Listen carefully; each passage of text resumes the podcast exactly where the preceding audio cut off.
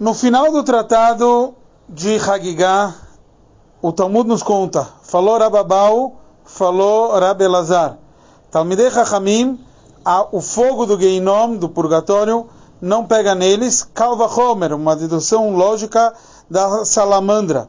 Como a salamandra, o, o fogo, ela vem do fogo, e na verdade ela não se queima, assim também Talmidei Chachamim, que todo o corpo deles é chamado fogo, obviamente o Geinom, o purgatório, não, não os queima. Reish Lakish ele fala outra coisa. A, a, luz do fogo não domina no Poshe Israel, nos perversos do povo de Israel. Kalva Homer, uma dedução lógica do Misbech Hazav, do altar de ouro.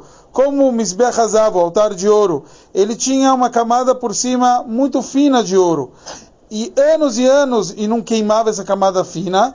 Assim também o, os, os pecadores do povo Israel, que eles são cheios de mitzvot como Mahomá, muito mais que eles não pegam o fogo do Geinom.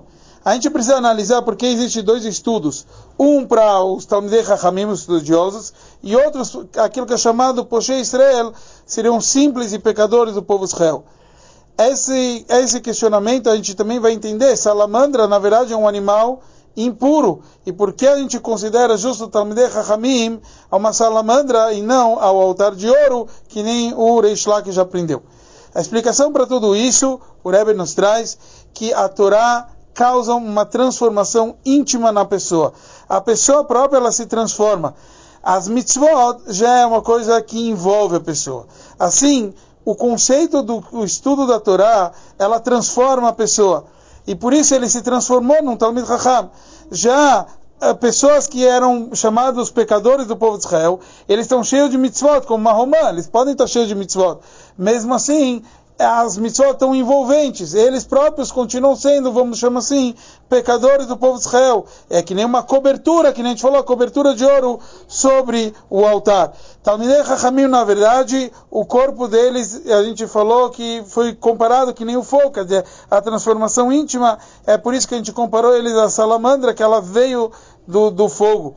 Então, a transformação realmente é total. Assim também, na verdade, o Mishkan era esses dois propósitos. Um era o propósito da Shekhinah, a revelação divina, e outro é o propósito da revelação da Torá. Lá tinha o Aron, a arca sagrada, onde tinha lá as tábuas da lei, a Torá, quer dizer, o conceito da conexão da Torá é, intimamente. E é com isso que a gente faz Dirab Tartonim, a morada de Hashem aqui embaixo, tanto no assunto das mitzvot, como especialmente para trazer a essência divina, é através do estudo da Torá.